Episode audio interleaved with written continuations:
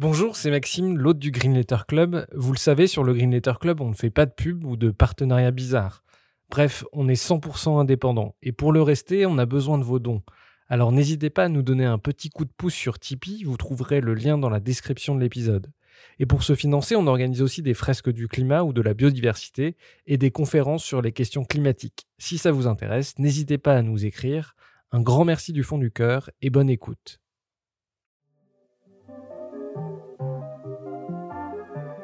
Bienvenue dans le Green Letter Club, la chaîne qui décortique les grands sujets écologiques. Aujourd'hui, nous allons parler du rôle de l'État dans l'Anthropocène.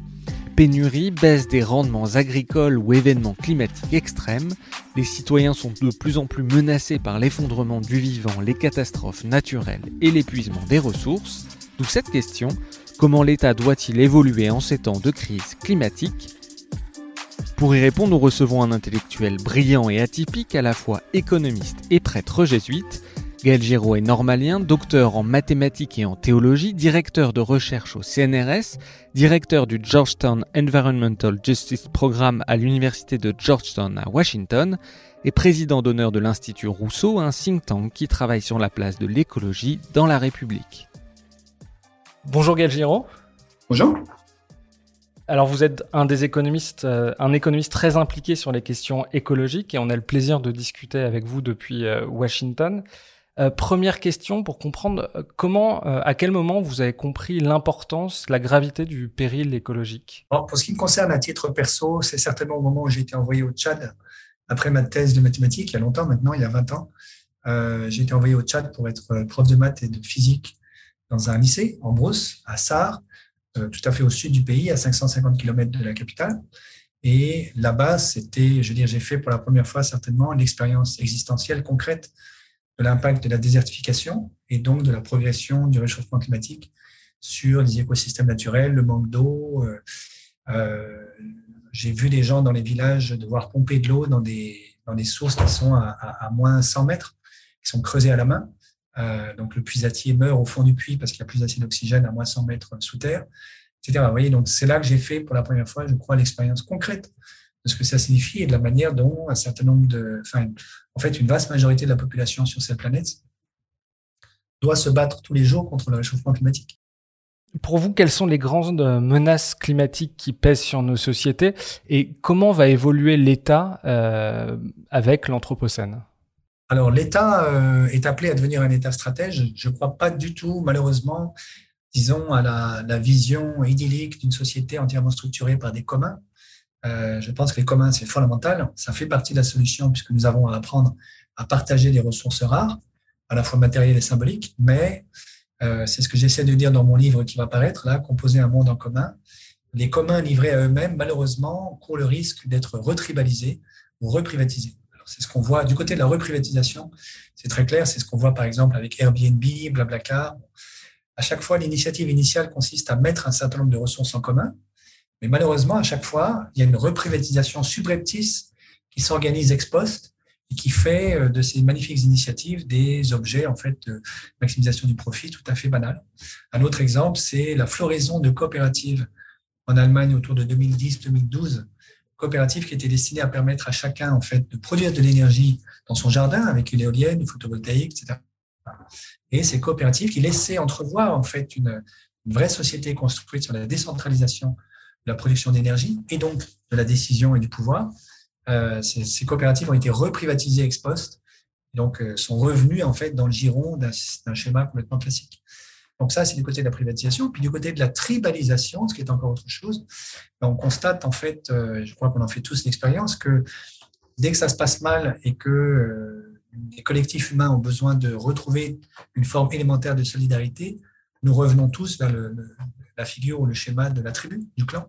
C'est ce qui se passe euh, au Moyen-Orient, c'est ce qui se passe avec Boko Haram en Afrique subsaharienne. C'est ce qui se passe aussi du côté de nos élites, hein, qui se retribalisent à grande vitesse pour échapper à l'État. Donc le seul moyen de préserver les communs, de mon point de vue, c'est d'avoir un État stratège qui veille d'abord au maintien de l'État de droit, ce qui n'est plus tellement le cas en France aujourd'hui, qui veille à la défense de l'intérêt général, ce qui suppose la non-capture de l'État par les intérêts privés.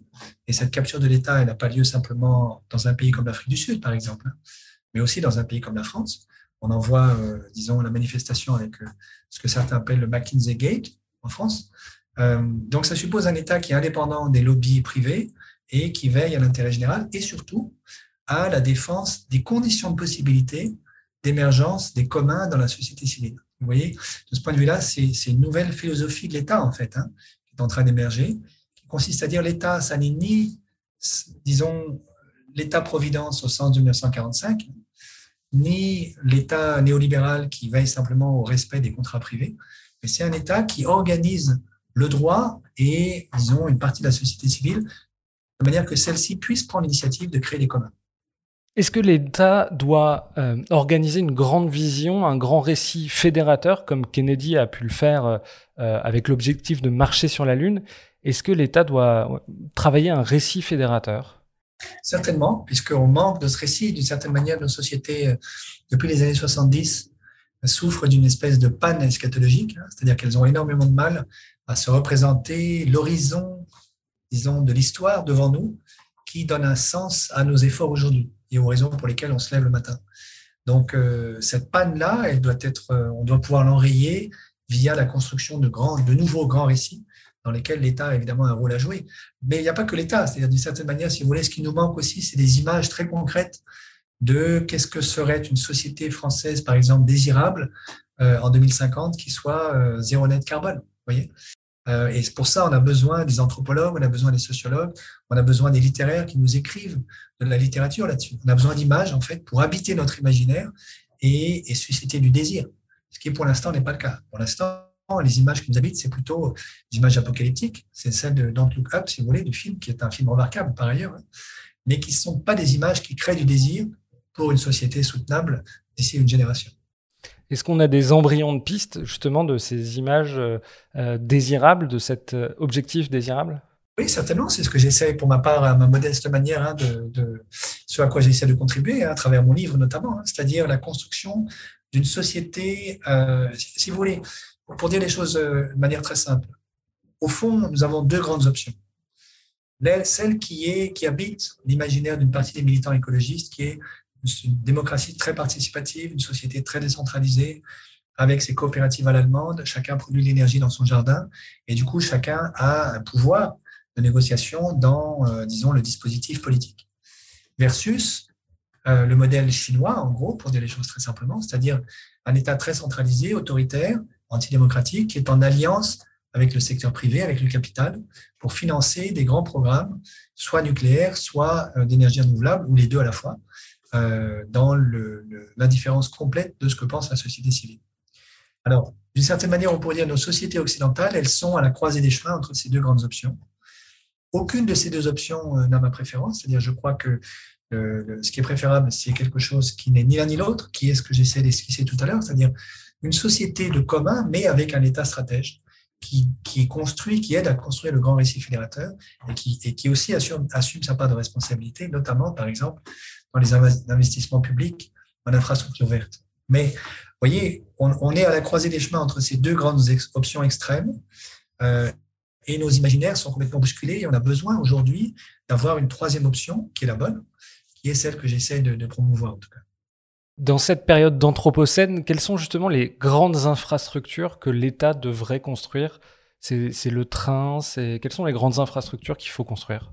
Alors d'abord, il y a, comme vous le savez bien, euh, parce que ça fait longtemps que je, fais la promotion de ça, la rénovation thermique des bâtiments. Hein. Donc du côté des infras, vous avez simplement, tout simplement le bâti, donc l'ensemble du résidentiel, euh, l'ensemble du bâti public, l'ensemble du bâti euh, des, des, bureaux privés. ça, c'est un énorme chantier qui va nous occuper pendant 50 ans, que nous avons à peine esquissé, qui est extraordinairement créateur d'emplois, qui demande la création de filières d'apprentissage pour avoir les oreilles du bâtiment spécialisés dans la rénovation thermique des bâtiments. Ça, c'est un aspect. Deuxième aspect, aménagement du territoire et réhabilitation d'un vrai réseau ferroviaire, digne de ce nom, semblable à celui que nous avions en 1945, hein, puisqu'il n'y a aucun, aucun scénario de transition énergétique en France qui marche, si je puis dire, euh, sans euh, la création d'alternatives pour un report modal qui permette aux Françaises et aux Français d'abandonner la voiture. Donc ça, ça suppose du train partout. Euh, pour vous donner un exemple très simple que je connais bien, il y avait en 1945 des petites gares absolument charmantes dans tous les villages de France, y compris euh, à Saint-Sulpice-le-Dunois, qui est un tout petit village au milieu de la Creuse.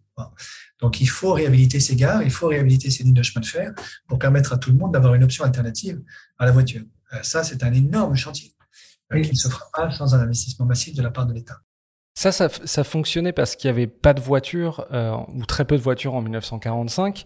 Aujourd'hui, ça veut dire qu'il faut quasiment interdire la voiture pour retrouver euh, un réseau, un maillage ferroviaire aussi fort Parce que par exemple, les, le TER, et, un billet TER est, subventionné à peu près à plus de 80%. Euh, comment on arrive à financer ça? Est-ce que ça veut dire l'interdiction de la voiture euh, caricaturalement de la voiture, parce que ça, c'est pas possible. de toute façon, nous avons un parc automobile qu'il faut écouler, qui est déjà là. donc, on peut pas simplement interdire la voiture. de toute façon, ça, dire, dans ce cas-là, c'est pas des gilets jaunes vous avez, c'est des gilets violets. Ils ont raison. Euh, non, donc c'est une transition qui doit se faire progressivement, sur laquelle on a réfléchi et travaillé à l'Institut Rousseau avec le, rapport 2% euh, pour 2 degrés, où on décrit comment on opère cette transition. Hein.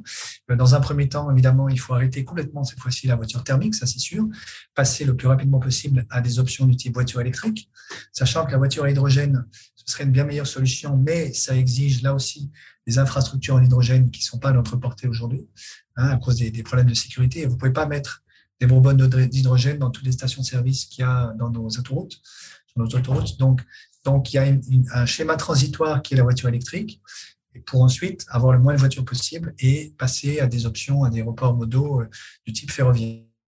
Ça suppose aussi, euh, voyez, de réhabiliter le fret ferroviaire, hein, euh, le ferroutage, que nous avons abandonné il y a plusieurs années, plusieurs décennies maintenant, et qui doit être complètement remis à l'ordre du jour, de manière à ce qu'il n'y ait plus de camions qui se promènent sur les autoroutes françaises pour transporter de la nourriture ou, des biens manufacturés. Donc ça, c'est un change, c'est une bifurcation colossale dans l'aménagement du territoire, puisque ça veut dire aussi que ça doit être mené euh, concomitamment avec la fin de l'artificialisation des sols, donc une optimisation des plans urbains beaucoup plus sérieuse que ce que nous avons actuellement. D'une certaine manière, pour faire image, hein, c'est la fin des grandes banlieues californiennes qui continue d'habiter notre imaginaire. Hein. Et par exemple, c'est la fin de cette espèce de continuum d'habitat qu'il y a entre Aix-en-Provence et Marseille, ou entre Lille, Roubaix et Tourcoing. Euh, et donc, c'est de nouveau, si vous voulez, des villes beaucoup plus proches de ce qu'on a, par exemple, en Lombardie et, en Toscane, en Italie, hein, c'est-à-dire des villes très denses, euh, petites, reliées par du train, euh, avec de la polyagriculture autour de ces villes, on n'a pas encore parlé d'agriculture, mais ça fait aussi partie des chantiers, hein, avec de la polyagriculture, de manière que ce qui arrive dans notre assiette ne fasse pas trois fois le tour du monde euh, avant d'arriver dans notre assiette, ce qui est un non-sens à la fois du point de vue écologique et économique. Donc ça, c'est des gigantesques projets de société qu'il faut pouvoir euh, lancer et l'État là-dedans a un rôle absolument majeur à jouer. Donc ce qu'on a montré dans ce rapport, 2% hein, pour 2 degrés, c'est que euh, le financement de cette transition énergétique de manière à avoir quelque chance d'atteindre ce à quoi nous nous sommes engagés en France, hein, à savoir euh, la neutralité carbone nette en 2050, ce qui est une condition nécessaire pour avoir quelque chance au niveau mondial de rester pas trop loin des plus de degrés de réchauffement euh, au niveau de la planète à la fin du siècle. Donc, ce que nous avons montré, c'est que le chemin de décarbonation pour la France, il exige, selon nous, un surplus de dépenses d'environ 50-57 milliards tous les ans d'euros, parmi lesquels vous en avez une grosse trentaine qui reviennent à l'État, et puis une vingtaine qui reviennent au secteur privé. Alors, d'un côté, on pourrait dire euh, c'est beaucoup, 50 milliards, 57 milliards, ça se trouve pas sous le pain cheval, c'est vrai. Ça fait un cinquième du budget de l'État pour avoir un ordre de grandeur. C'est 2% du PIB. Voilà. Et donc, euh, voilà, la question c'est est-ce qu'on peut le financer? La réponse est oui. On pourra en parler si vous voulez. Mais disons, d'une certaine manière, c'est la première fois que quelqu'un, enfin, qu'on essaie de faire cet exercice. Personne n'avait jamais fait avant. Maintenant, on a des chiffres qui ont du sens, qui permettent d'avoir des ordres de grandeur et qui permettent de savoir de quoi on parle. Jusqu'à présent, on ne savait pas de quoi nous parlions. Hein. Euh, mon grand regret, c'est que ceci ne soit pas débattu dans la campagne présidentielle, alors que c'est beaucoup, beaucoup plus important que tous les délires xénophobes qui habitent aujourd'hui euh, les médias français. Est-ce qu'il y a d'autres infrastructures qui vous semblent euh, impérieuses? Absolument, il y a d'autres infrastructures qui sont par exemple la question de l'adduction d'eau potable en France. Hein, vous savez que nos, nos infras d'adduction d'eau potable en milieu rural sont extrêmement vétustes, euh, auraient dû en fait être changés, améliorés, réparés au cours des dernières dix années des dix dernières années, donc ça n'a pas été le cas, donc là on est en retard. Nous courons le risque d'avoir des problèmes d'adduction d'eau potable en milieu rural en France à la fin de cette décennie. Euh, et nous courons le risque de ne pas être incapables de faire face à la raréfaction de l'eau potable en France d'ici 2040. Les, les chiffres qui circulent là-dessus, c'est au moins une perte de 20% de l'accès à l'eau douce en France en 2040. Et donc ça, ça veut dire qu'il va y avoir des problèmes colossaux si on s'en occupe pas aujourd'hui. Quelle est la réponse? La réponse, elle est euh, d'abord euh, donc euh, rénover nos, systèmes d'adduction d'eau potable en milieu rural, et ensuite surtout commencer à faire des plans de construction d'usines de désalinisation de l'eau de mer qui nous permettront d'avoir accès à l'eau potable, même si la situation devait devenir dramatique autour de 2040. Nous ne sommes pas dans la pire des, dans la pire des situations, hein, des configurations. C'est bien plus grave, évidemment, au Maghreb. Je pense au Maroc et en Tunisie. C'est bien plus grave en Espagne, au Portugal, en Italie. Mais à l'exception de l'Italie, tous les pays que je viens de citer ont déjà mis en place des projets de construction d'usines de désalinisation de l'eau de mer, ce qui n'est malheureusement pas le cas de l'Italie. Je ne comprends pas très bien pourquoi l'Italie prend ce retard-là aujourd'hui, euh, et ce qui n'est pas le cas en France. Euh, au-delà des infrastructures elles-mêmes, il y a aussi des investissements dans l'État entrepreneur. Le livre de Marina Mazzucato euh, montre que les grands États, les États florissants, c'est des États qui ont d'abord investi et ensuite seulement le privé a repris la balle du développement. Est-ce qu'il faut que l'État investisse pour créer des nouveaux marchés? Oui, absolument. Je vous donne un exemple très simple qui est le photovoltaïque organique.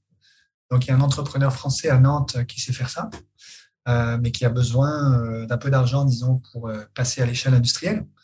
Et je pense que c'est à l'État de le faire. Donc, cet ami est allé à l'Élysée pour plaider son cas et l'Élysée n'a absolument rien compris à la proposition. Donc, le gouvernement Macron ne comprend pas ce type de sujet alors que c'est absolument fondamental. je pense que c'est à l'État aujourd'hui d'aider, y compris financièrement, les startups qui se montent euh, et qui sont celles de demain, c'est-à-dire celles qui vont nous permettre de relever les quatre défis auxquels nous faisons face, hein, qui sont liés les uns aux autres, qui sont passer à des énergies renouvelables le plus rapidement possible, euh, donc fermer par exemple nos centrales à charbon, cesser de subventionner le pétrole. Vous savez que l'État français continue de subventionner Total avec l'argent public, ce qui est un non-sens. Euh, deuxièmement, l'eau, donc on en parlé il y a un instant, hein, l'accès à l'eau potable. Troisièmement, les minerais, donc ça c'est un énorme autre sujet euh, auquel Philippe Biwix nous a rendu sensibles en France, hein, mais qui n'est pas encore, à mon avis, euh, enfin, auquel, par exemple, l'industrie, les capitaines d'industrie français ne sont pas encore suffisamment sensibilisés. Euh, les travaux que j'ai faits avec un géophysicien comme Olivier Vidal montrent que nous pourrions, au niveau mondial, atteindre le pic d'extraction du cuivre autour de 2060. Le cuivre a des usages industriels partout, pas simplement pour faire des filets électriques. Alors, aujourd'hui, il se trouve qu'aujourd'hui, en France, on a une pénurie d'acheminement de cuivre qui fait que les électriciens euh, cherchent du cuivre partout. Euh, j'espère que c'est un problème euh, provisoire lié aux ruptures d'approvisionnement induites à la fois par la pandémie et puis par la, guerre en Ukraine et, par des, disons, des décisions un peu malheureuses de la part de la Chine. mais il est certain que nous allons, nous risquons de manquer de cuivre dans les décennies qui viennent si nous ne mettons pas en place des filières de recyclage massives qui permettent de garder notre cuivre. Et puis, ce qui vaut pour le cuivre vaut pour toute une série d'éléments de la, de la table de Mendeleïev.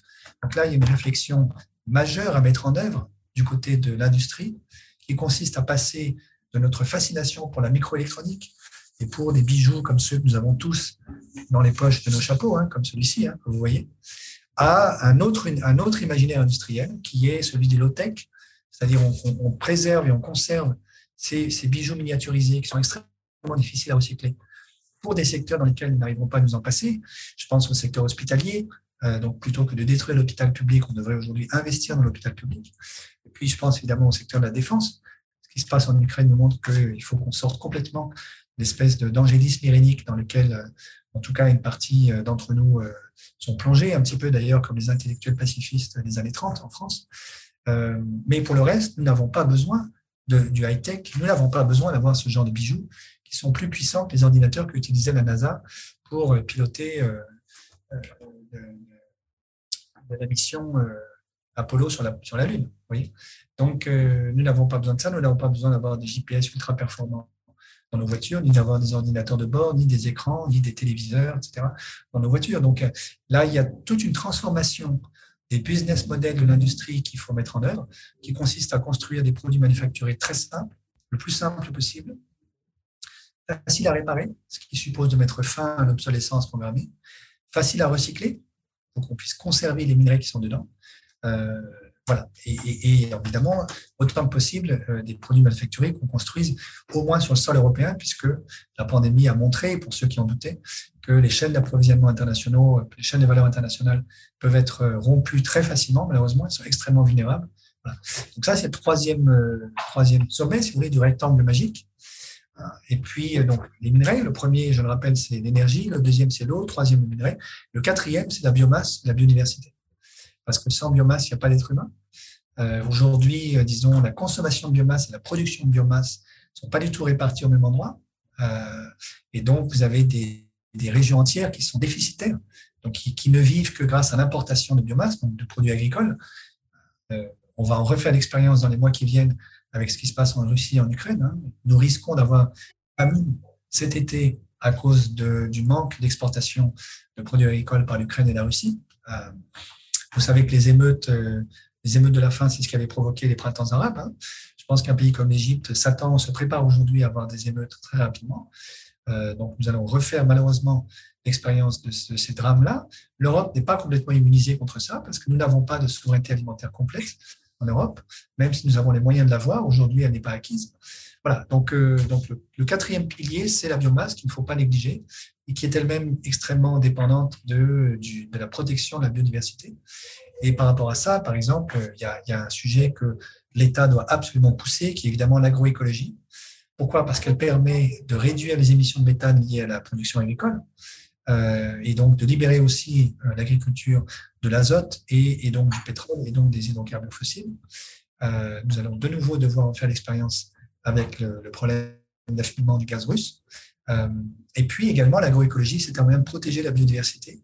À la fois la biodiversité domestique, celle du champ, si vous voulez, et puis la biodiversité, entre guillemets, dite sauvage, celle des écosystèmes naturels qui entourent les champs.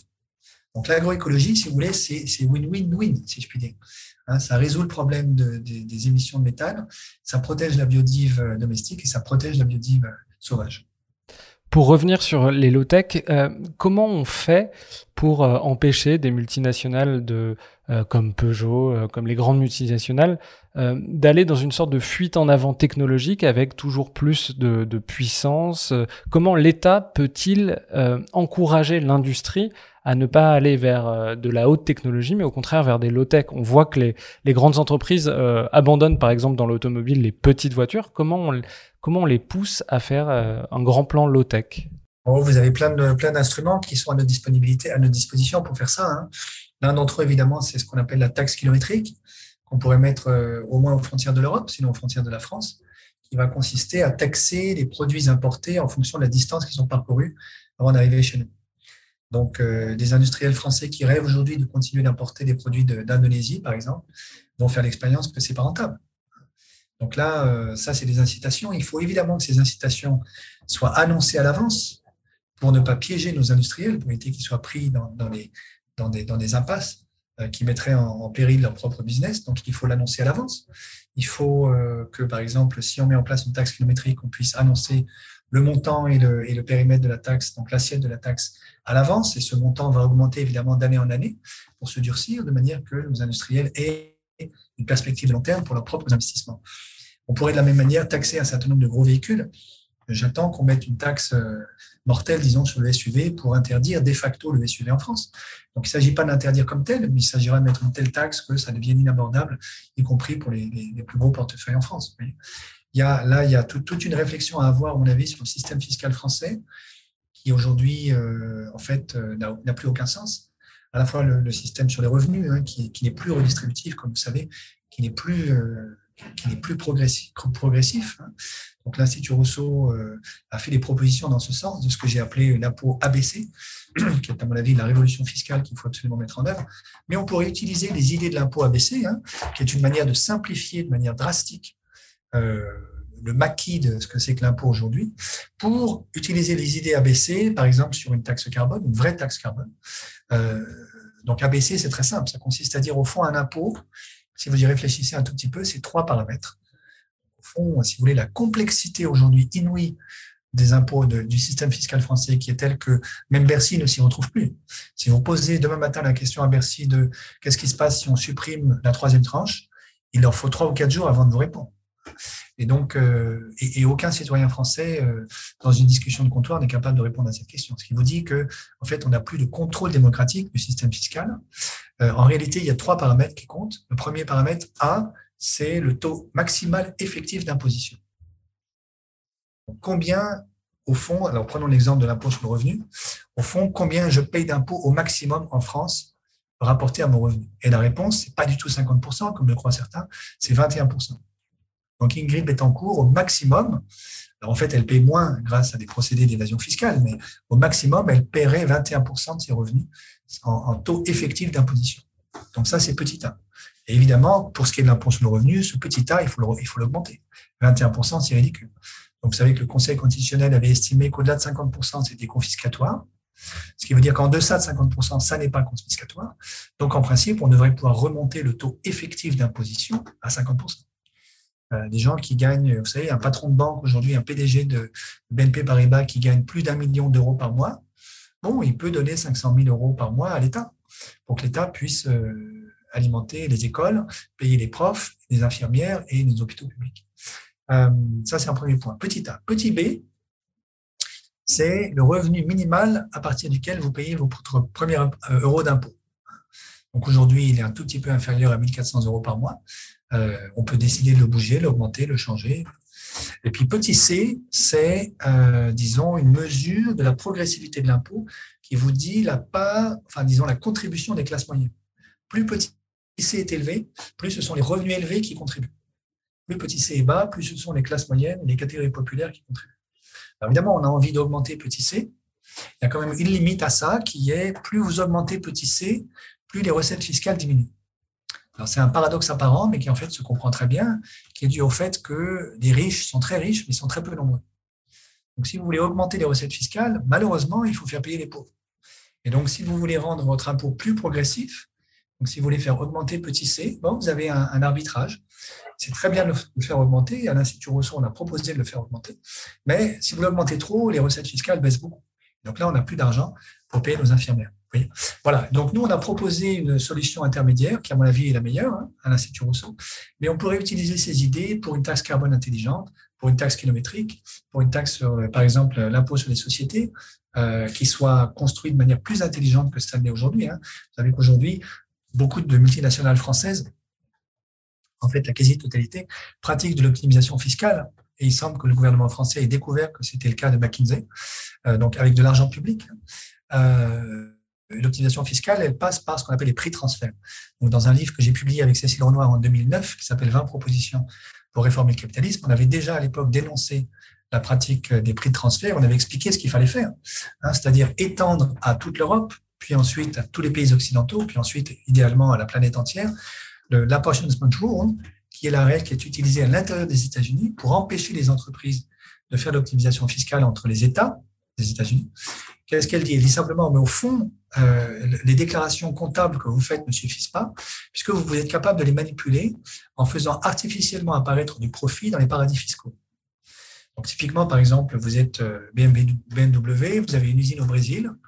Cette usine, elle produit la voiture, mais vous ne lui avez pas accordé la licence sur la marque de la voiture. Donc, ce qu'elle produit sorti d'usine, c'est un tas de ferraille sur quatre roues avec un volant au milieu. Ce n'est pas une BMW. Et puis, cette usine brésilienne, cette filiale brésilienne, elle vend la voiture à une filiale de BMW qui est dans les îles Caïmans, par exemple, ou euh, à Jersey, Guernesey, les îles, les îles anglo-normandes. Là-dessus, il n'y a pas d'impôt, en fait, sur les, sur les profits. Mais là-bas, vous avez une filiale qui est juste une boîte aux lettres avec un employé qui vient relever la boîte aux lettres un jour sur deux, qui se contente d'acheter la voiture et de mettre la marque BMW dessus, qui est un actif immatériel qui vaut très très cher. Et donc, si vous voulez, la, filiale brésilienne, elle ne fait pas de profit. Donc, elle ne paye pas d'impôt euh, au Brésil. Elle vend 3 francs 6 sous un tas de ferraille avec 4 roues et un volant à la filiale, la filiale qui est aux îles Caïmans. Celle-ci, elle l'achète 3 francs 6 sous, mais elle la revend très très cher aux concessionnaires européens parce qu'entre-temps, c'est devenu une vraie BMW.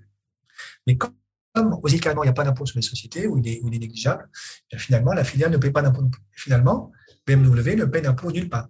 Donc c'est ça, la, pratique du prix transfert, c'est-à-dire des prix complètement artificiels et complètement bidonnés, grâce auxquels différentes filiales d'un même groupe multinational se vendent entre elles des produits qui vont finir par être acheminés, par exemple, sur le marché européen. Donc la solution, c'est quoi? Ben, C'est de dire au groupe, nous, on veut une comptabilité consolidée dans laquelle vous faites apparaître vos profits, mais on sait qu'ils sont bidonnés, également vos investissements et votre masse salariale. Donc, comme je disais, sur les îles Caïmans, il n'y a pas d'investissement. Sinon, une boîte aux lettres, ça coûte pas cher. Et la masse salariale, il y a juste un employé qui travaille un jour sur deux. Et donc ça, ça permet de faire apparaître le vrai lieu de création de valeur par la multinationale, et c'est là que vous taxez, au niveau du groupe. Donc ça, ça s'appelle la prochaine control. Au fond, c'est bien connu maintenant depuis longtemps hein, de la part de l'OCDE, qui s'est emparé du sujet au début des années 2010, donc après nous. Euh, et puis un certain nombre d'autres économistes ont, découvert le sujet récemment. Voilà, on devrait le faire depuis longtemps. Euh, il y a évidemment une très très forte résistance de la part des lobbies, mais rien n'empêcherait la France de porter ce sujet au niveau européen. Ça, ce serait un vrai combat euh, progressiste que pourrait mener la France à l'occasion de la présidence de l'Union européenne. Euh, justement, ça, c'est des mesures qui sont ambitieuses. Il y a d'autres gens qui ont porté des mesures ambitieuses. Vous parliez tout à l'heure des SUV. La Convention citoyenne pour le climat avait porté des mesures ambitieuses. Elles ont été complètement euh, vidées de leur substance par les lobbies. Euh, comment on fait? On, a, on, présuppose, on pressent que sans changer les institutions, aucune de ces, euh, enfin que les, les, les entreprises, les lobbies sont trop forts et que aucune de ces idées de, réforme pourrait advenir. Est-ce qu'il faut absolument changer les institutions? Est-ce qu'aujourd'hui l'État est trop faible par rapport aux grandes, entreprises euh, privées et leurs lobbies? Ah, Ça, ça me semble assez clair. Donc on a besoin d'un véritable changement politique, ça c'est sûr. Je donne un exemple. Hein. Les, grands, les grands traités euh, bilatéraux internationaux, comme le CETA, sont des machines à détruire l'État.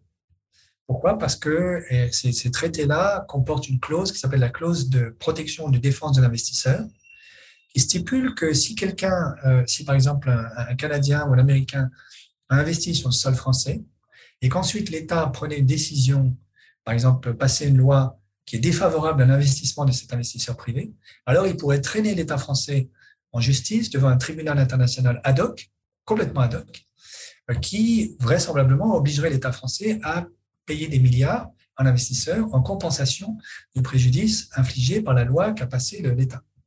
Évidemment, si ça c'est possible, ça veut dire qu'un État, avant de passer une loi, va réfléchir à deux fois et va consulter les investisseurs pour savoir si ça les amuse ou pas. Voyez?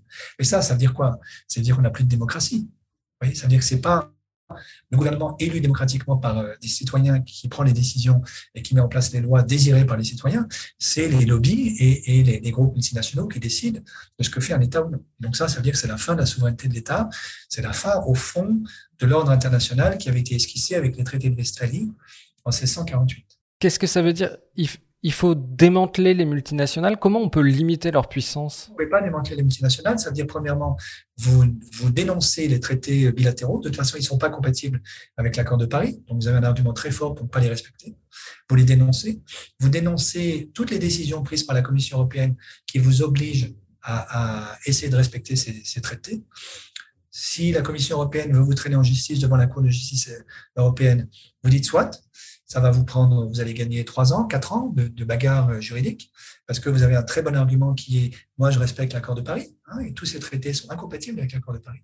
Et puis, si la Cour de justice européenne finalement vous condamne, eh bien, la France dit, écoutez, très bien, je vais retirer du paiement de l'amende qui m'est infligée par la Cour de justice européenne, je vais retirer ce paiement-là de ma contribution au budget européen. Et après, vous choisissez. Vous voyez il y a un rapport de force à entamer avec les néolibéraux et la Commission européenne. Euh, qu'il faut, qu'il faut, euh, qu'il faut mettre en place à un moment ou à un autre, dans le respect du droit autant que c'est possible, le plus longtemps possible, évidemment. Mais euh, tant que nous serons obsédés par l'idée d'être les premiers de la classe par rapport au projet néolibéral qui est devenu aujourd'hui l'Europe, l'Europe communautaire, nous n'arriverons à rien. C'est-à-dire nous allons continuer de détruire l'État, nous serons incapables de mettre en œuvre la transition écologique et nous allons continuer de détricoter, disons, l'extraordinaire projet de société qui avait été mis en place en 1945 quand on voit que le groupe LVMH fait un chèque de 10 millions d'euros pour que le tribunal de Paris arrête les poursuites à l'encontre de, François Ruffin, euh, qui a été, enfin, qui est soupçonné d'avoir été espionné, euh, qui était journaliste à l'époque, qui au moment du, jugement est député. Est-ce que là, ça ne veut pas dire qu'on est entré dans une forme de plutocratie où euh, l'argent peut acheter la science, la justice, l'argent peut tout acheter? Si, c'est extrêmement dangereux, c'est extrêmement grave. Donc, c'est ce qui se passe aux États-Unis aussi, comme vous le savez. Hein. Disons qu'on remplace l'exercice de la justice par euh, du commerce. donc une marchandisation, une privatisation de la justice. Effectivement, je suis d'accord avec vous, c'est extrêmement grave et il faut absolument que, disons, une, prochaine majorité politique euh, rende ceci impossible. Est-ce qu'il faut euh, réguler les entreprises, la manière dont elles fonctionnent? Ah, il y a certainement une réforme majeure à opérer dans la gouvernance des entreprises, mais qui est appelée de ses voeux, de leurs voeux par les entreprises elles-mêmes, hein, par une partie d'entre elles. Euh, ça me paraît assez clair qu'aujourd'hui, il faut comprendre qu'une entreprise, en fait, c'est pas du tout une boîte noire qui produit du cash pour les actionnaires, c'est un commun en vérité. L'entreprise, c'est un véritable commun.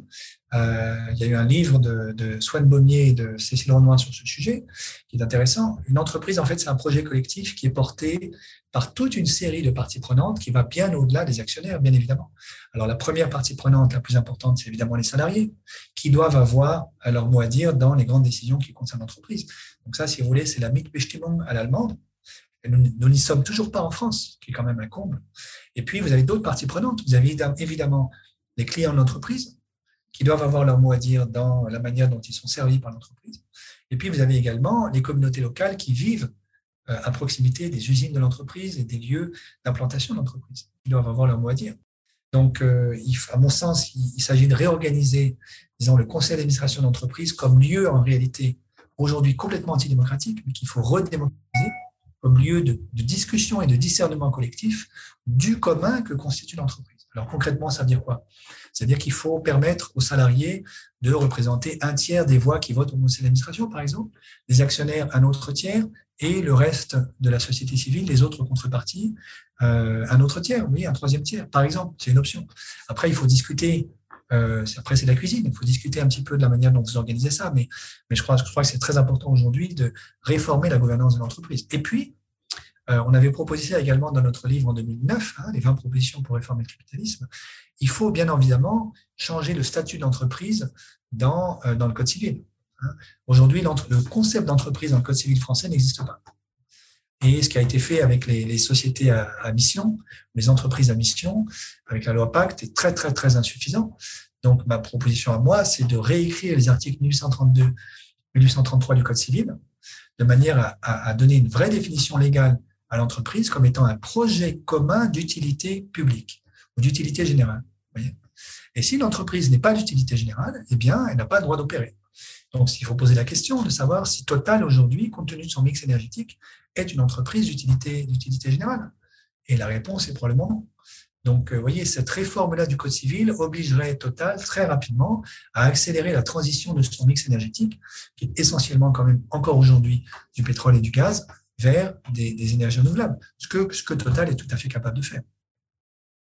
Comment bâtir un, État stratège dans une société où on a l'impression que les élites euh, méprisent l'État, qu'elles se ruent dans les grandes entreprises privées, on cherche à tout privatiser? Est-ce qu'il n'y a pas un problème culturel de nos élites?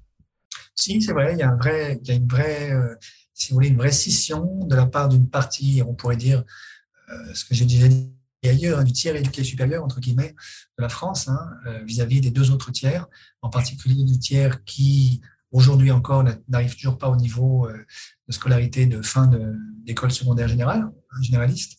Euh, et là, il y a une scission énorme aujourd'hui qui a été créée. D'une certaine manière, le tiers éduqué supérieur, c'est une élite de masse pour la première fois dans notre histoire, dans notre sociologie, dans un contexte où, en plus, depuis le milieu des, 80, milieu des années 90, du fait du sous-investissement public dans l'éducation, euh, l'éducation secondaire, euh, disons, euh, la progression du niveau éducatif en France est stoppée. Depuis le milieu des années 90, il n'est pas plus facile pour la prochaine génération d'arriver à l'université ou dans une grande école ou en prépa que pour la génération précédente. C'est la première fois dans notre histoire. Donc, il y a cette espèce de paralysie du système éducatif français qui fait monter une angoisse terrible sur l'avenir de nos enfants et qui, par ailleurs, fossilise, euh, disons, cette non-discussion, cette, cette scission très, très grave entre, entre guillemets, le tiers éduqué supérieur et les deux autres tiers de la société française, qui ne se parlent plus. Et donc là, il y a une ignorance grandissante entre les deux. Les médias ne parlent que du tiers éduqué supérieur, ne rendent compte que des questions que se pose le tiers éduqué supérieur, et les deux autres tiers se sentent complètement abandonnés du reste de la société, qui euh, leur tend un miroir qui n'est pas le leur, qui leur tend une image à travers un miroir qui n'est pas la leur. Voilà. D'où, d'où, à mon avis, euh, dire le succès, hélas, euh, d'un certain nombre de formations politiques d'extrême droite, euh, pas simplement parce que les médias sont complètement biaisés, une bonne partie d'entre eux, mais aussi parce que malheureusement une partie du corps social se, se sent tellement abandonnée du reste des médias classiques qu'elle essaie d'avoir recours à des solutions euh, voilà, malheureusement complètement trompeuses du côté de l'extrême droite, à mon avis. Voilà. Et, donc là, comment on fait? Il faut relancer le système éducatif. Alors plutôt que de continuer de le détruire, comme l'a fait le ministre Blanquer, il faut euh, revaloriser évidemment la fonction d'enseignant, à la fois au niveau euh, des écoles maternelles, des écoles primaires et des écoles secondaires. Proposer, pourquoi pas, la, restauration, par exemple, euh, d'écoles normales, comme on l'avait fait dans la Troisième République, sous la Troisième République, pour favoriser l'ascension scolaire d'un certain nombre d'enfants brillants de milieux très défavorisés qui sont complètement bloqués aujourd'hui et qui n'arrivent pas à accéder à l'enseignement supérieur. il y a toute une réflexion à avoir aujourd'hui sur la réorganisation de notre système éducatif et puis également un brassage évidemment social à l'intérieur du système éducatif pour éviter, euh, disons, la fuite de Varennes, ce qu'on observe aujourd'hui, c'est-à-dire la conviction grandissante d'une partie, entre guillemets, de nos élites qu'elles euh, ne partagent plus un destin commun avec le reste de la population française et que, euh, disons, elles se sentent davantage en, connexion et, en, affinité avec euh, sa contrepartie à New York qu'avec les Creusois qui habitent à Dun-Palestel. Vous, sur ce sujet-là, et un sujet connexe, vous parliez tout à l'heure de, repeupler ou de redensifier les petits bourgs, les villes, de faire des ceintures vertes. Euh, comment on arrive à faire euh, cela? Parce qu'on voit aussi que c'est ces populations-là qui, euh, qui se sentent majoritairement déclassées. Comment on arrive à y remettre des services publics, y remettre des médecins, y remettre des jeunes? Comment on arrive à revitaliser le cœur du pays? C'est un énorme sujet. ce qui me rend extrêmement optimiste, c'est ce qui s'est passé avec la pandémie et le, et le lockdown. Vous avez beaucoup de gens aujourd'hui qui ont découvert que des bureaux partagés euh, en province, c'était finalement très agréable et que du coup, ils n'avaient pas besoin de s'infliger euh, les, embouteillages qu'ils s'infligeaient avant le, avant le lockdown, qu'ils pouvaient travailler à distance, pas forcément chez eux, mais dans des bureaux partagés. Euh, alors évidemment, ça c'est donc ça c'est un signe encourageant, c'est pas suffisant du tout. Du côté du monde médical et hospitalier, qui est un des, un des grands problèmes aujourd'hui de la désertification de nos grands déserts français, au premier rang desquels la Creuse, hein, que je cite toujours là-dessus. Il y a un certain nombre de, propositions qui ont été faites et que je, en tout cas que moi je, soutiens, qui sont par, exemple de réviser complètement la, euh, la distribution des médecins en France. On pourrait très bien décider que de la même manière que lorsque vous passez le concours euh, pour être recruté par le CNRS, comme je l'ai fait, euh, votre première affectation, c'est pas vous qui l'avez décidé, c'est le CNRS. Et donc, vous faites des propositions le CNRS vous en fait, et puis vous négociez. Mais en gros, euh, moi, j'ai été affecté à Strasbourg, par exemple. Euh, j'avais, je crois, jamais mis les pieds à Strasbourg avant d'arriver à Strasbourg comme jeune chercheur au CNRS. On pourrait très bien imaginer un procédé du même genre pour les médecins. Euh, une fois que vous, êtes, vous avez passé le concours, que vous êtes recruté, eh bien, votre premier d'affectation, c'est pas vous qui le décidez mais c'est l'ordre des médecins, en dialogue avec l'État, qui décide de vous envoyer qui en Creuse, qui en Corrèze, qui en Alsace, vous voyez. Et puis, au bout d'un certain nombre d'années de bons et loyaux services, vous pouvez choisir votre destination, euh, comme c'est le cas, par exemple, au CNRS. Après un certain nombre d'années, ben, vous revenez sur la table des négociations et vous dites, voilà, j'ai, euh, en fait, ma femme habite euh, de l'autre côté de la France et je serais quand même bien content de pouvoir la rejoindre. on peut très bien imaginer ça, et ça, ce serait une manière de redensifier nos déserts médicaux français, parmi beaucoup d'autres. Après, comme vous le savez, il y a un certain nombre d'autres euh, procédés qui sont déjà en partie mis en œuvre, qu'il faut évidemment appuyer davantage, qui sont des maisons médicales, des centres médicaux dans lesquels vous trouvez la majorité de tous les services qui sont proposés. Vous avez à la fois un dentiste, euh, un, ophtalmo et puis, euh, et puis une gynécologue, par exemple. Oui. et ça pour servir disons, un périmètre plus large. Et puis, il y a aussi, je crois, de manière absolument massive, la, revalorisation de nos hôpitaux, nos hôpitaux publics, qui depuis des années, ça date pas de la pandémie. Alors, ça a pris un tournant absolument catastrophique pendant la pandémie, puisqu'on a réduit les budgets des hôpitaux, on a fermé des lits, euh, des lits et des stations d'urgence pendant la pandémie, alors qu'il fallait évidemment en ouvrir davantage. Mais disons, euh, l'abandon dont souffrent les hôpitaux publics ne date pas d'hier, il est très ancien. Euh, et là, il faut évidemment inverser la tendance qui suppose du budget. Mais voilà, on, en revient toujours à cette question, c'est comment on finance tout ça J'y avais fait un tout petit peu allusion à propos de la transition énergétique. Je crois que là-dessus, ça vaut la peine de, se redire un certain nombre de choses. Aujourd'hui, l'État français peut, peut emprunter sur les marchés internationaux un taux d'intérêt réel qui est négatif. C'est-à-dire, compte tenu de l'inflation, le taux très très faible auquel nous pouvons emprunter est négatif. Autrement dit, les marchés internationaux aujourd'hui nous payent pour nous prêter. Donc nous serions bien idiots de ne pas en profiter. Donc l'État aujourd'hui n'a aucune raison de refuser de s'endetter à 30 ans. Nous aurons 30 ans pour rembourser cette dette. Nous sommes à 120% du PIB, c'est pas du tout la mort du petit cheval. Le Japon est à plus de 150% depuis très longtemps et il n'est pas mort. Euh, euh, pardon, le Japon est à plus de 250% depuis très longtemps, il n'est pas mort. L'Italie va arriver à 170%. Bon, euh, l'État peut très bien s'endetter davantage, premièrement. Deuxièmement, euh, j'attends qu'on aille plus loin dans l'expérimentation qui a été faite en 2019 de création pour la première fois d'une dette à l'échelle européenne, euh, qui ne doit surtout pas ensuite être remboursée par les États membres de la zone euro, puisque dans ce cas-là, on revient juste à la case départ, c'est encore aux États de s'endetter davantage, mais qui doit être remboursée grâce à des nouvelles recettes fiscales, par exemple une taxe carbone euh, aux frontières de la zone euro ou bien une taxe sur les transactions financières. Mais euh, il n'y a aucune raison pour que nous n'avancions pas vers la création d'un embryon de budget européen financé par une taxe, par exemple sur les transactions financières et des, euh, emprunts au niveau des marchés européens, des marchés internationaux. Deuxième option. Troisième option, la création monétaire. Il faut quand même rappeler à tout le monde que la Banque centrale européenne crée de la monnaie tous les jours et elle crée la monnaie uniquement à destination des banques. Qu'est-ce qui nous empêche aujourd'hui de réviser le statut et le mandat de la Banque Centrale Européenne, d'abord pour l'assujettir au Parlement européen, ce qui n'est pas le cas aujourd'hui, pour l'empêcher de faire d'énormes bêtises, comme ce qu'elle a fait par exemple au moment du, référendum grec en 2015, où elle a privé les banques grecques d'alimentation en euros pour étrangler l'économie grecque pendant 15 jours, histoire de bien faire sortir aux Grecs qui était le patron. Il faut enlever le caractère indépendant de la Banque Centrale Européenne revenir sur le mythe de l'indépendance de la Banque centrale européenne, qui, relève vraiment de la mythologie, si vous voulez, au sens où la Banque centrale européenne est tout sauf indépendante du lobby bancaire. Elle est complètement assujettie au lobby bancaire, qui sont véritables interlocuteurs, puisqu'elle n'a pas d'interlocuteur politique. Nous n'avons pas construit la fameuse branche, la fameuse jambe politique, si vous voulez, de l'Union européenne, euh, à laquelle aspirait l'équipe de l'or dans les années 90, au motif que nos amis allemands étaient contre, je reste sceptique face à cette réécriture de l'histoire. Je pense que nous avons capitulé beaucoup trop vite et qu'aujourd'hui, malheureusement, du fait de, cette très mauvaise construction de l'euro, qui est tout sauf une zone monétaire optimale et qui, qui donc crée de la dissension entre les Européens, ça devient de plus en plus difficile aujourd'hui de créer une unité politique européenne. C'est plus difficile aujourd'hui de mettre des Allemands et des Grecs autour de la table, comme 1999. Il n'empêche que c'est ce que nous devons faire, quitte à le faire sur une sous-partie de la zone euro, avec un couple franco-allemand digne de ce nom, ce qui n'est pas du tout le cas aujourd'hui. Donc euh, oui, il faut évidemment renoncer à l'indépendance de la Banque centrale européenne, qui n'a aucun sens d'un point de vue économique. Elle supposerait, elle n'aurait de sens que si la monnaie était neutre. Autrement dit, si la politique monétaire de la Banque centrale européenne pouvait être complètement rendue disjointe des politiques budgétaires mises en œuvre par les États. Or, en fait, tous les économistes un minimum éduqués savent bien que la monnaie n'est pas neutre, elle n'est jamais neutre. Et donc, les décisions de politique monétaire que l'on prend avec le bras droit ont une influence sur l'impact des politiques budgétaires qu'on prend avec le bras gauche et vice-versa. Donc, ça n'a aucun sens de les séparer.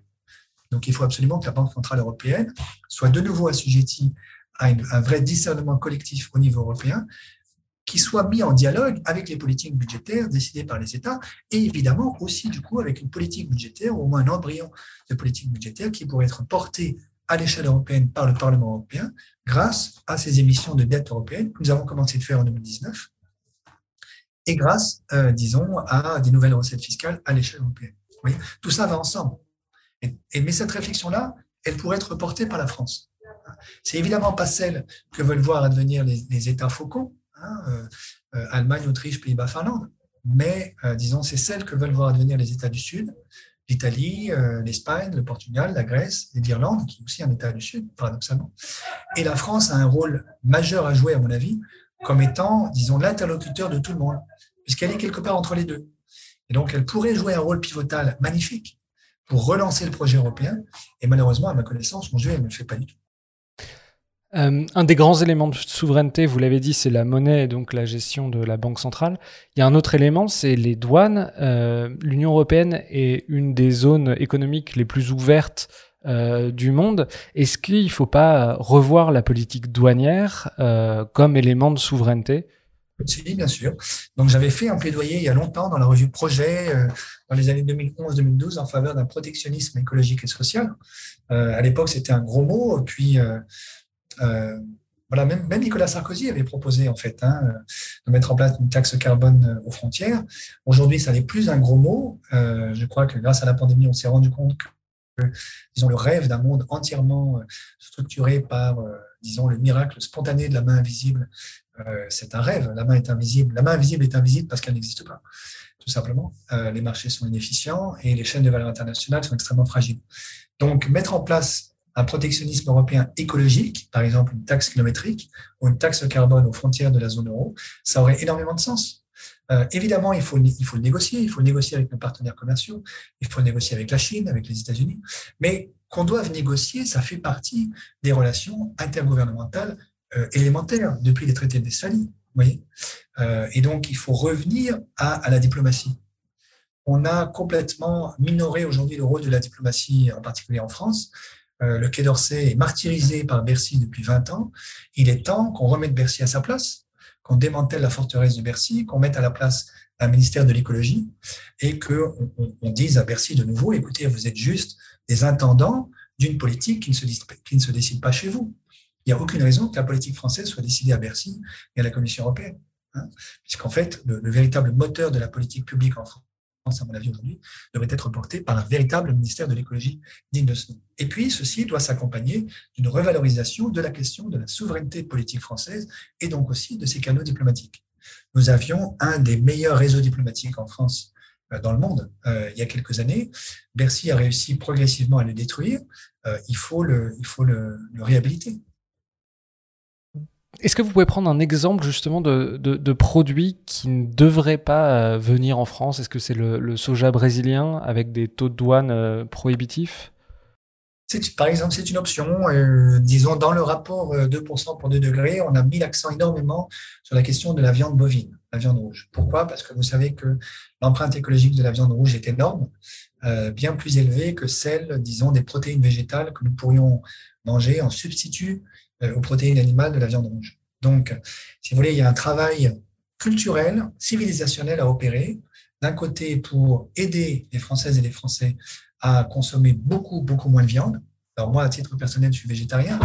Au fond, d'une certaine manière, d'ici euh, une dizaine d'années, tous les adultes en bonne santé en France devraient être végétariens tous les adultes, en disant entre, entre 18 et, 65 ans, devraient être végétariens. Après 65, je comprends qu'il y a une fonte musculaire très rapide qui peut être ralentie grâce aux protéines animales. Et avant, avant 18, en gros, il faut le temps de construire euh, le corps de l'adolescent. Mais entre 18 et 65, si vous êtes en bonne santé, au fond, vous n'avez pas besoin, certainement pas besoin de manger autant de protéines animales que nous en mangeons, en tout cas ceux qui ne sont pas végétariens, ce qui est même malsain pour le corps humain, et ce serait bien, bien, bien meilleur du point vue écologique. Donc là, il y a un travail, disons, de conscientisation. Alors, lorsque je dis ça dans certains milieux, euh, on regarde le ciel en disant que c'est absolument impossible. Et réfléchissons une minute à euh, ce qu'on aurait, qu'on aurait pensé il y a 30 ans si on avait dit il faut que tout le monde arrête de fumer. Euh, alors, nonobstant les jeunes filles en France qui fument aujourd'hui davantage de nouveau, probablement pour se donner euh, une allure masculine, il n'empêche quand même, on a réussi à faire des progrès colossaux dans, dans l'usage de la cigarette et de la nicotine en France. Il faut qu'on fasse les mêmes progrès vis-à-vis de la viande.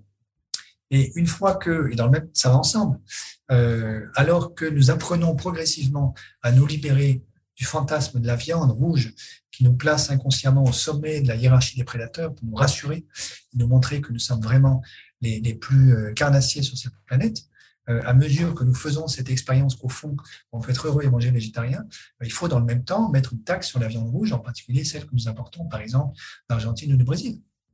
Et évidemment, ceci doit être accompagné euh, de la part de ces pays par des politiques de réorientation professionnelle pour les agriculteurs euh, qui font de l'élevage intensif, euh, qui exportent la viande rouge dans le monde entier. Dernière question, est-ce que vous pensez qu'il faut que l'État renationalise, renationalise certaines grandes entreprises stratégiques? Certainement. Euh, je pense qu'on n'y coupera pas, tout simplement parce que sinon, ces, ces entreprises seront en faillite de toutes les manières. Euh, je pense aussi à certaines banques. Hein. Euh, nous avons privatisé nos grandes banques dans les années 90. Je rappelle à tout le monde qu'elles étaient publiques avant, nous n'avions aucun problème bancaire en France euh, entre, disons, euh, les, années, les années 30 et, et, les années 90. Nos problèmes bancaires ont commencé à apparaître à partir du moment où nous avons privatisé nos banques. Euh, avec une exception évidemment qui était le Crédit Lyonnais, euh, mais qui est un, énorme, un énorme scandale de corruption d'État. Euh, et donc, euh, nos banques, vous savez, on a, on a publié aussi à l'Institut Rousseau l'an dernier un rapport sur le, montant des actifs fossiles qui sont dans les 11 premières banques de la zone euro. Par actifs fossiles, j'entends les actifs qui sont directement liés aux hydrocarbures, charbon, pétrole, gaz. Et ce qu'on a montré, c'est que en étudiant le bilan de ces banques, euh, grâce à une dizaine d'étudiants extrêmement efficaces qui nous ont aidés. Ce qu'on a montré, c'est que euh, ces, ces, actifs représentent au bas mot 530 milliards d'euros. Ce qui veut dire en moyenne pour ces 11 premières banques, 95% de leurs fonds propres. Et donc, si vous y réfléchissez une minute, ce que ça veut dire, c'est que si demain matin nous étions sérieux et que nous décidions que le charbon, le pétrole et le gaz soient des actifs échoués, autrement dit, qu'il soit interdit de les brûler, de les consommer et donc, a fortiori, de les vendre euh, en amont euh, sur cette planète. Eh bien, ces 11 banques seraient en faillite. Parce que les actifs financiers liés à ces trois hydrocarbures ne vaudraient plus rien, auraient le même sort, si vous les connaîtrez, le même sort que les actifs subprime en 2008. Donc, leur, leur valeur de marché s'effondrerait à zéro en quelques semaines. Et donc, ça creuserait évidemment des trous noirs dans les bilans de ces banques qui seraient toutes en faillite. Une banque qui perd 90% de ses fonds propres, c'est une banque qui vend. Ces banques le savent, évidemment. Et donc aujourd'hui, elles font semblant euh, en surface de s'être converties à la transition écologique, mais en coulisses, elles sont debout sur le frein à main pour empêcher que ça n'advienne. Parce qu'elles savent que ça tuerait leur, leur, leur, business model. Donc, quelle est la solution? Il va y avoir, euh, si vous voulez, euh, un certain nombre de certainement de politiques bien inspirées qui vont dire eh bien, il faut faire une bad bank, une banque de défaisance publique, exactement comme en 2008, on l'a fait avec le subprime. Cette bad bank va acheter au prix fort des actifs fossiles de ces banques pour les débarrasser de leur métastase fossile. Et puis, c'est la bad bank qui va faire la perte, qui, va porter sur elle-même dans son bilan la perte de valeur marchande de ces actifs. Et comme cette bad bank est une banque publique, ça veut dire qu'in fine, on va reporter cette perte sur les finances publiques de l'État. Et donc, c'est de nouveau vous et moi, le, contribuable, qui allons payer les bêtises faites par nos banques. Ce qui est évidemment, une fois de plus, une injustice absolument dramatique. Donc, il y a une autre option qui est d'utiliser à nouveau le pouvoir de création monétaire de la Banque Centrale Européenne. C'est celle que nous avons, la proposition que nous avons faite l'an dernier dans notre rapport, de dire, de la BCE pourrait racheter, non pas au prix fort, mais avec une forte décote, pour faire comprendre aux banques euh, que le boulet va passer pas très loin, de racheter ces actifs fossiles, de porter ces actifs fossiles au bilan de la BCE, et c'est la BCE qui ferait la perte. La conséquence de ceci, c'est que personne ne perdrait rien du tout, quoi que ce soit. Ce serait indolore pour tout le monde parce que la BCE n'a pas besoin d'être recapitalisée, contrairement à ce qu'on raconte dans les milieux mal informés. La BCE, c'est la Banque centrale. Et la Banque des règlements internationaux, la BRI, à Bâle, a rappelé dans un rapport il y a quelque temps qu'une banque centrale peut très bien opérer avec des fonds propres nuls, voire négatifs. Donc la BCE ferait la perte, 500 milliards, mais ça permettrait à nos banques d'opérer. Mais ça, elles n'opéreraient qu'à condition que désormais, elles ne financent que du vert et qu'elles financent des crédits qui nous intéressent. Autrement dit, on reviendrait vers un crédit dirigé du type de celui qui a permis de reconstruire la France pendant une en une génération après 1945. Alors, est-ce que ça voudrait dire renationaliser ces banques? Pour une partie d'entre elles, certainement. Pour d'autres, non. Elles se plieraient aux directives de l'État et de la Commission européenne, Commission européenne qui elle-même serait convertie à mettre en œuvre véritablement la transition écologique comme authentique projet européen dans les décennies qui viennent. Tout ceci est parfaitement faisable. Euh, tout ceci n'a absolument rien à voir avec un extrémisme de gauche bolivarien, euh, puisque le crédit dirigé, on l'a pratiqué entre 1945 et les années 70, et tout le monde était très heureux. Euh, et nos banques étaient toutes publiques à l'époque. Toutes nos grandes banques étaient publiques. Voilà. Ça fait, pas part, ça fait tout à fait partie, à mon avis, des options qui sont à la disposition d'un État stratège fort, convaincu de sa responsabilité historique, qui est l'État, évidemment, que j'appelle de mieux. Gaël Giraud, un grand merci d'être venu dans le Green Letter Club et à bientôt. Merci à vous. Et à bientôt. Un grand merci d'avoir écouté cet épisode. Si vous aimez le Green Letter Club, n'hésitez pas à vous abonner au podcast ou à laisser un commentaire sur Apple Podcast. Ça nous aiderait beaucoup à être plus visible sur les plateformes. Nous n'avons aujourd'hui qu'une petite trentaine de commentaires alors que vous êtes des milliers à nous écouter chaque semaine. Un grand merci et à bientôt.